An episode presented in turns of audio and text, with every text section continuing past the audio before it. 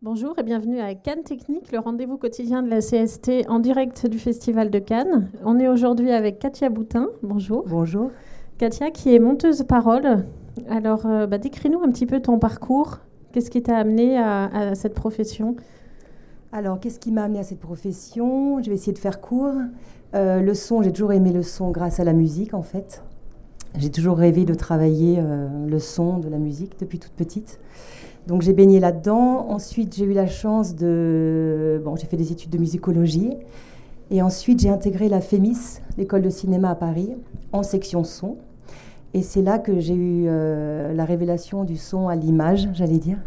Voilà. Et euh, donc j'ai fait cette école pendant trois ans et demi. Ensuite, j'ai fait un stage à New York en musique justement, mais aussi en post-production. Et, voilà, et ensuite j'ai fait des belles rencontres, et euh, donc je suis passée par le montage son, l'assistanat de mixage, donc différents métiers en post-production. Euh, jamais le tournage, parce que j'ai vite senti que ça c'était un truc qui me, qui me tétanisait complètement. On n'avait pas le droit de refaire vraiment. Euh, et, donc j'ai aimé ce travail du, son à l'image, et, et, voilà, donc petit à petit, j'ai fait du montage son et je me suis spécialisée dans, on dit la parole, mais c'est le montage des directs, donc du son direct. Et, euh, voilà, et donc plus particulièrement des voix, donc voilà.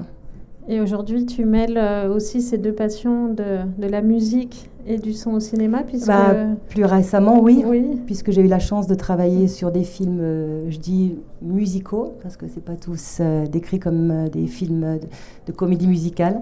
Donc le film de Léo Scarax, évidemment, Annette, euh, Tralala des frères Larieux. Euh, plus récemment, le film de Michel Leclerc, qui est extra aussi. Et donc le film de Noé Milowski aussi, plus récemment. Voilà. Et je crois que ton travail sur ces films t'a amené des distinctions? Euh, oui, pour Annette, on a été distingué au son par un César, donc c'est un grand honneur. D'autant plus que généralement au César, en fait, il se trouve que peut-être par commodité. on n'évoque que, euh, dire que trois personnes au son, l'ingénieur du son, le monteur son et le mixeur.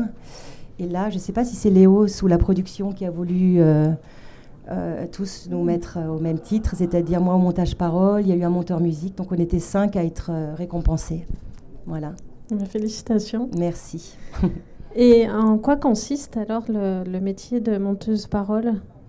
Alors, métier de monteuse parole ou direct, je dirais d'abord direct parce que notre travail, c'est de récupérer après le montage image euh, le son direct de ce qui a été enregistré pendant le tournage. Donc, on récupère ce qu'on appelle la copie travail toujours, donc le du montage image. Avec, donc le monteur généralement a monté euh, un mixage du son direct. Et moi, je récupère ça. Je récupère également tous les micros qui ont été enregistrés, donc toutes les pistes. Qui fait beaucoup aujourd'hui. Tout ça, ça a beaucoup évolué en fait. C'est de quel ordre à peu près aujourd'hui? Oh, ça peut aller très loin. Hein. On, a, on peut avoir deux perches, quatre HF. Il y en a qui rigolent. Ils savent de quoi je parle. Et, euh, et, souvent des prises de son stéréo, qui sont des belles choses, mais bon, euh, d'autant plus de pistes à traiter euh, au montage parole.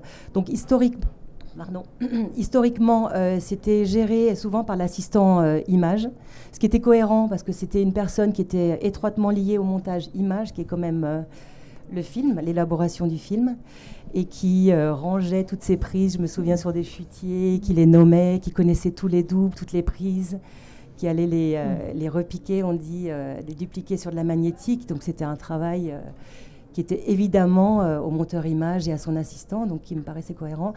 Et avec les années, bon, le montage image aussi s'est complexifié avec tous les effets spéciaux, j'imagine, mais aussi c'est devenu très technique au niveau son. Donc de plus en plus, on a été euh, amené à, avoir un poste dédié au, montage direct, montage parole, euh, en tant que personne technicienne du son. Voilà. Donc il se situe entre le montage image et le mixage son bah nous, on a une continuité, en fait, je dirais. Hein. Il y a vraiment euh, le film qui se construit, bon, évidemment au tournage, mais je parle de post-production au montage image. Et, euh, nous, on, on, essaye de respecter la copie travail. Donc, parce qu'en fait, évidemment, le monteur image est pendant des semaines avec le réalisateur. Il connaît le film par cœur, les prises, les choix. Et souvent, on découvre dans, le montage image des choix de prise de double, comme on appelle ça, c'est-à-dire on remplace un mot par un autre d'une autre prise qui a été calé. Donc on comprend, on essaye déjà de lire cette copie travail et de la respecter.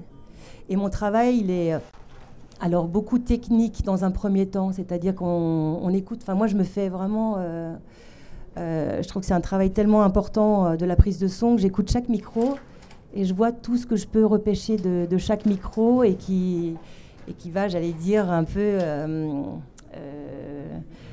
encore améliorer cette copie de travail, j'allais dire techniquement, ou sur un mm. souffle. Sur, Donc moi, je, je, fais un travail de recherche comme ça, je nettoie, on va dire, les pistes, je trie, je fais un premier passage sur tout le film.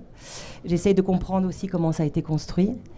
Et je fais aussi parfois des propositions, c'est-à-dire que s'il y a un, savonnage ou quelque chose qui n'est qui pas possible techniquement, j'allais dire, j'essaie de trouver des petites solutions en prenant d'autres prises et en remplaçant. Et ça, je le propose au réalisateur, au monteur image, au mixeur, lors d'une séance qui s'appelle euh, la détermination de post-synchro. On est tous ensemble, on regarde le film, euh, le réalisateur dit, bon, moi j'aime cette séquence, j'aime le son direct bon là, je voudrais revoir le jeu. Moi, je dis que techniquement, parfois, il y a des choses que j'aimerais refaire. Euh, c'est validé tout ça par un mixeur qui aussi va travailler sur le film par la suite. Donc voilà, c'est un travail avec le monteur son aussi. Et euh, voilà, on va tous dans le même sens pour euh, faire ce film. Et l'enjeu, pardon, c'est l'intelligibilité des dialogues Alors ça, en premier lieu, pour moi, je, je trouve que c'est très important. On a beaucoup parlé de d'intelligibilité des films. Moi, j'espère être garante de ça. Parce que nous, c'est vrai qu'en travaillant sur un film, on, on l'écoute, on, le voit plein de fois, donc on, s'habitue, on comprend. Mais pour un spectateur qui voit le film a priori une fois, il faut que le message passe directement. Quoi. Voilà. Quel que soit le lieu où il va visionner le film? Oui, aussi. Bon, alors ça, c'est un truc technique quand même que, voilà, qui est géré par plein de personnes, dont le mixeur, qui lui est garant aussi de, j'allais dire, du transport du film jusqu'au bout. Et, voilà, et dans des différentes salles qu'on espère calibrer, mais pas toujours. Donc euh, voilà. Y compris à domicile avec euh, un oui, enfant après, qui crie euh, à côté. Différents formats. Ah, avec quoi? J'ai pas Un enfant qui crie à côté ou un Ah oui, ça c'est encore un autre truc, mais je ne sais pas si on peut être garant de tout. je crois Il y a pas. De la vie des gens, non. Voilà. Et, tout à l'heure, tu as abordé le, le fait qu'il y ait du son direct et de la post-synchro. Oui. En, France, on tourne encore beaucoup en son direct? Nous, on a vraiment une, on a de la chance, je trouve, et c'est pas être chauvine du tout, hein, mais euh, en, ayant, en, ayant, travaillé sur des projets internationaux, j'ai constaté vraiment qu'on avait des très bons ingénieurs du son en France et qu'il y a de toute façon un goût pour le son direct euh, qu'on voit dans, dans, le cinéma de toute façon. Mhm. Donc c'est vrai que dans un premier temps, on essaye de de garder cette magie, on dit toujours du direct et de mm. l'instant euh, de la prise en fait. Mais, euh, mais moi, avec les années, j'ai voulu aussi m'occuper des post-synchro. C'est-à-dire d'être là aussi quand les comédiens reviennent pour enregistrer euh, bah, des phrases soit pas intelligibles, soit qu'on doit refaire pour des problèmes techniques ou des questions de jeu. Pour moi, c'est intéressant, c'est une continuité parce que je vois aussi le réalisateur diriger du coup à nouveau en studio. Et je trouve que parfois, alors je sais a certains rechignent à, à, refaire des choses en studio en disant je n'arriverai jamais à trouver ce, que j'ai fait là, avec quelques semaines ou des mois après. Mais je trouve que par moments, il y a des moments magiques et on, va trouver un petit. Un, heureux, qui n'est pas un hasard, mais un, heureux événement qui va apporter un plus encore au film, je trouve. Et moi, j'aime bien avoir cette continuité-là. Je connais le film, je connais les prises aussi. Donc pour moi, c'est plus facile de, et c'est moi qui vais réintégrer ensuite ces enregistrements dans mon travail. Voilà. Et à l'étranger, ça se passe comment du coup? À l'étranger, alors moi je ne sais pas, je n'ai pas parcouru le monde, mais euh, je sais que les pays anglo-saxons ont moins de, j'allais dire, de scrupules ou de complexes à se dire on va refaire en post-synchro. Parce qu'ils ont cette, euh, cette école-là, j'allais dire, même les comédiens ne rechignent pas. En se disant toujours, euh, je vais pouvoir faire aussi mieux peut-être. Et ça, en France, euh, pendant longtemps, ça a été un, gros débat avec les comédiens. Ah non, non, je ne ferai jamais aussi bien. C'est en train de changer beaucoup, je trouve. Et, euh, et ça, c'est pour le mieux. Et du coup, c'est une vraie collaboration entre tous les métiers et à laquelle tu participes euh, directement bah Pour moi, c'est une continuité, c'est un même métier en fait. Voilà. moi, je suis garante du son direct, des voix, et, mais voilà, c'est différentes casquettes. C'est vrai qu'en France, on a tendance à mettre dans des dans des cases. et moi, c'est l'amour du son et l'amour du cinéma. Et voilà, qui, pour moi, c'est un seul et même métier que je fais. En ayant des propositions, comme tu disais, vis-à-vis du réalisateur oui, en participant à la narration Oui, c'est vrai que souvent on m'a dit euh, Tu fais du montage parole, ça va, pas trop frustré artistiquement. Et moi, je vois pas ça du tout. D'une part, j'adore euh, travailler cette matière. J'aime beaucoup le côté artistique qu'apporte le montage son, évidemment, et, et, euh, c'est un monde, et, j'en ai fait. Mais, mais c'est vrai qu'avec les années, j'ai pris goût à ça, et, et je trouve qu'on peut apporter beaucoup. Et en tout cas, cette proximité avec le réalisateur et, le, la direction d'acteur me plaît beaucoup. Je trouve que c'est passionnant quoi, de voir les gens diriger, d'écouter les prises et de comprendre ce que le réalisateur euh, cherche et les nuances de jeu. Enfin bon, voilà. Et est-ce que le travail est différent quand il s'agit de chanter? Euh, Ouais, ça c'est un autre monde que j'ai découvert. Alors une première fois. Euh, euh, sur la môme, mais c'était un, exercice particulier, parce que là, ce n'était pas les acteurs qui chantaient, pour le coup. Et euh, plus récemment, évidemment, Annette ou Tralala. Et ça a été un monde, enfin moi qui adore la musique, j'ai été évidemment passionnée de faire cet exercice. Et en même temps, c'était un nouveau monde. J'avoue que sur Annette, c'est Léos qui a été le chef d'orchestre de tout ça, lui qui adore la musique et qui la connaît très bien. Et non, là où ça a été fascinant, c'est de se dire que, j'allais dire presque plus qu'une voix parlée, j'ai eu l'impression que... C'est marrant d'ailleurs, il y a un article de Jean-Marie Larieux là-dessus sur les cahiers du cinéma qui parle des voix de tralala et qui au mixage découvre qu'une voix plus ou moins forte par rapport à la musique procure telle ou telle émotion, ce qu'on a aussi avec le direct, hein, souvent d'ailleurs, heureusement. Mais en musique, c'est tellement fin ce truc-là que ouais, j'ai trouvé ça fascinant. Et puis il y a eu un, vrai défi. Sur Annette, c'était le défi de garder les voix chantées en direct. Et, Systématiquement euh, non, pas systématiquement, puisque comme vous avez dû, si vous avez vu le film, vous savez que c'est une chanteuse d'opéra qu'interprète Marion Cotillard. Donc il y a des parties qui sont chantées par une chanteuse d'opéra. Et donc tout le travail a été de trouver cette voix-là et aussi de passer parfois de l'une à l'autre. Moi, ce que j'aime faire dans ce genre d'exercice, c'est de, de garder ne serait-ce qu'une respiration de la comédienne, quelque chose qui me qui manque dans, le, dans cette personne-là. quoi. Voilà. Et ça a été un travail jusqu'au bout de trouver ce savant mélange. Voilà. Mais dirigé par euh, Léos, euh, début à la fin. Et pour Tralala, c'était passionnant aussi. Je sais qu'on s'est euh, un peu battu, on en rigole avec l'ingénieur du son, mais pour avoir du son direct. Même si les comédiens ne savent pas chanter, je trouve que c'est quand même et même en général toujours bien d'avoir un son direct, car les gens ont une autre façon de, de projeter la voix, donc de, positionner leur corps. Par exemple, Marion Cotillard a fait un travail formidable. Elle savait qu'on n'allait pas garder sa voix d'opéra, mais elle a été coachée par une chanteuse. Et ne serait-ce que le fait de se positionner d'une certaine manière a fait que moi, je trouvais plus crédible de caler une voix sur ce corps, en fait, tout simplement c'est qu'elle joue ça. Et sur la môme, elle l'a fait de façon formidable aussi. Et du coup, le rendu est pas le même en son direct que si. Alors, le son direct, c'est vrai que c'est marrant, on a eu ce débat aussi avec un superviseur musique sur La La Land, par exemple, avant le film de Léos. Donc, Marius, qui a travaillé sur le film de Léos aussi, on a parlé du son direct. Il m'a parlé de La La Land et je lui dis Oh là là, j'ai adoré deux séquences vraiment euh, City of Stars, quand ils jouent au piano et qu'ils chantent tous les deux et l'audition.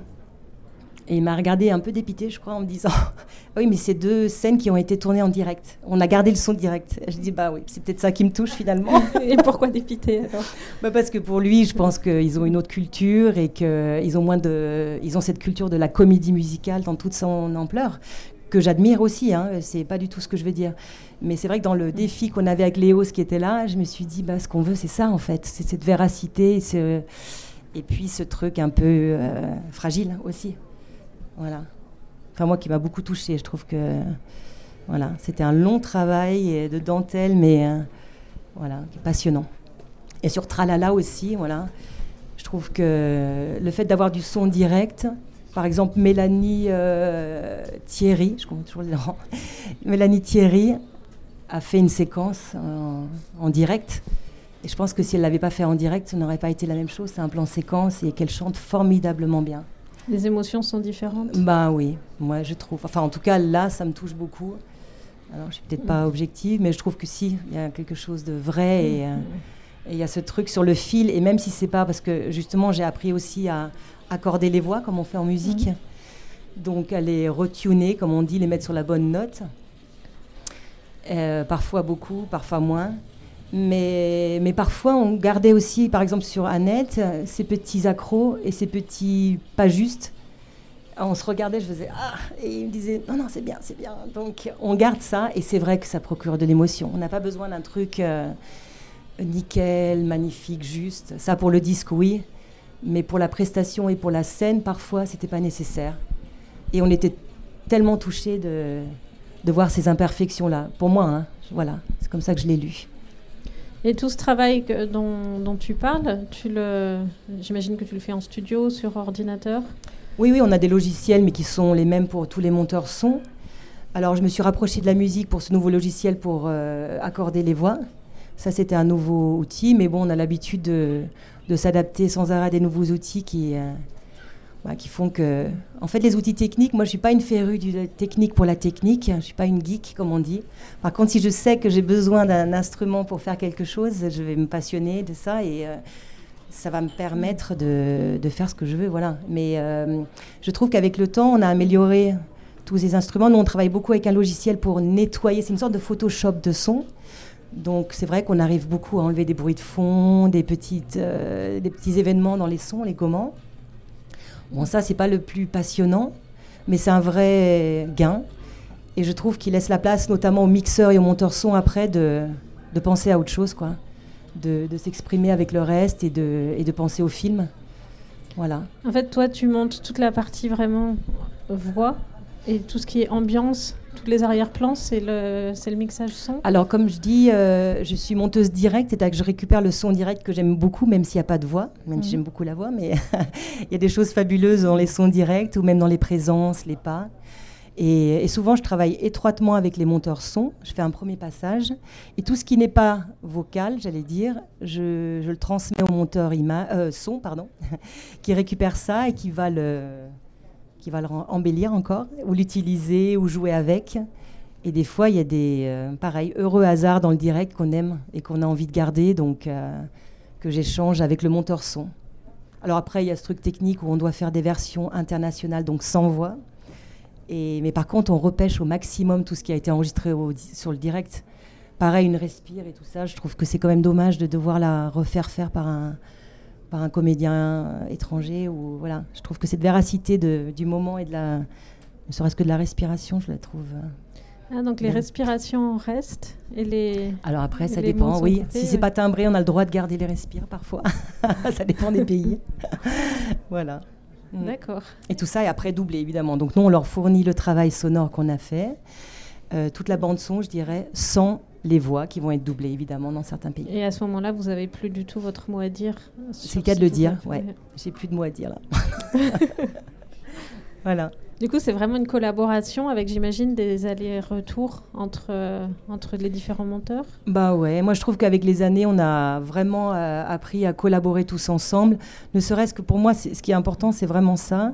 C'est le, le, lien avec euh, la réalisation, le, le montage image et le relais qu'on fait nous évidemment accompagné du réalisateur et du monteur image, euh, avec le monteur son, jusqu'au mixage, où on essaye d'apporter les éléments pour euh, encore une autre oreille, le mixeur, qui va encore, euh, j'allais dire, orchestrer ça avec une oreille neuve. Voilà. Mais on essaye tous, enfin moi je trouve, dans les gens avec qui j'aime travailler, de collaborer ensemble quand même. et d'échanger, de faire écouter aussi, parce que souvent, ce qui est le plus dur, je trouve, avec les semaines, c'est d'entendre quelque chose. On se familiarise avec les sons, nous on le voit plein de fois, les choses qu'on aime et puis auxquelles on s'habitue. Mais peut-être qu'on perd un peu d'objectivité, donc c'est toujours intéressant d'avoir une oreille du monteur image, monteur son, qui dit tiens, qu'est-ce que tu en penses Là, j'ai fait ça, voilà, est-ce que c'est mieux?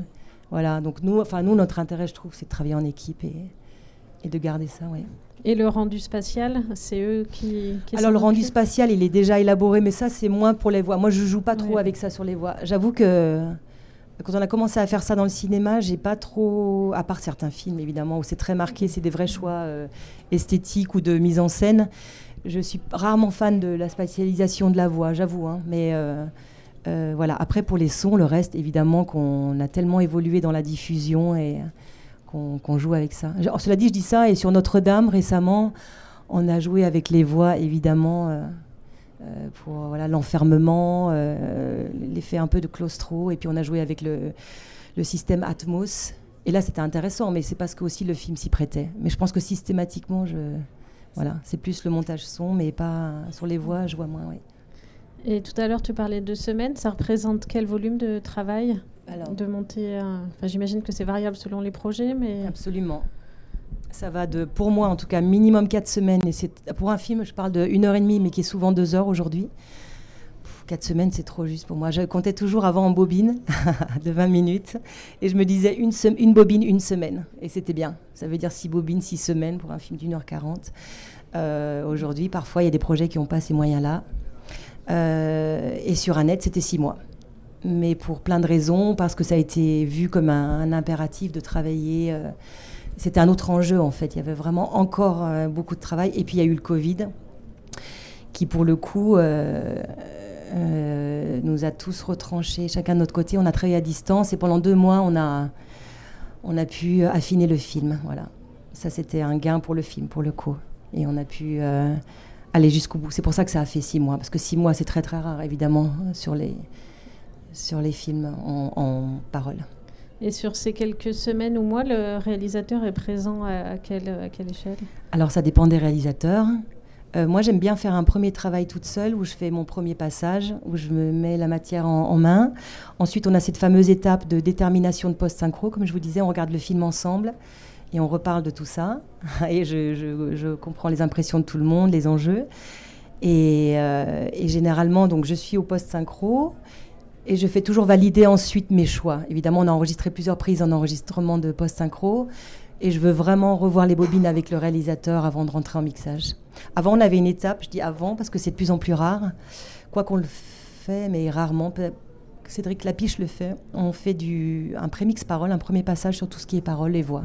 D'accord. Mais c'est de plus en plus rare. Voilà. Donc souvent, malheureusement, je ne suis pas toujours présente jusqu'au bout. Donc je veux vraiment être garante des choix euh, à ce niveau-là. Voilà. du coup, c'est vraiment euh, une, Comme tu dis, il n'y a pas de frustration dans le manque de côté artistique de ce métier. Ah non, pas pour moi en tout cas. Moi, j'ai trouvé mon. Ouais, non, j'aime beaucoup ça, voilà, tout simplement. Et c'est vrai que ce truc de musique qui s'est. Euh, qui s'est proposé à moi avec les différents projets a été encore euh, ça, a, ça a rejoint mon amour pour la musique et, et, le son quoi en général voilà et tu voudrais aller vers plus de projets musicaux? Moi non non tout ce qui hmm j'ai de la chance de, passer d'un beau projet à un autre beau projet, donc pour l'instant tout me va. je, ne me plains pas. Ben, on te souhaite de continuer comme ça. Merci beaucoup. Merci. Merci beaucoup. Est-ce qu'on a des, des questions peut-être pour Katia? On a des gens avec nous? Oui, bonjour. Bonjour. Est-ce qu'il vous arrive? Parfois, je sais, Oh, je vous entends. Est-ce qu'il vous arrive parfois, euh, déjà quand moi j'étais jeune, c'était très rare, d'avoir une projection avant mixage avec toutes les bandes son?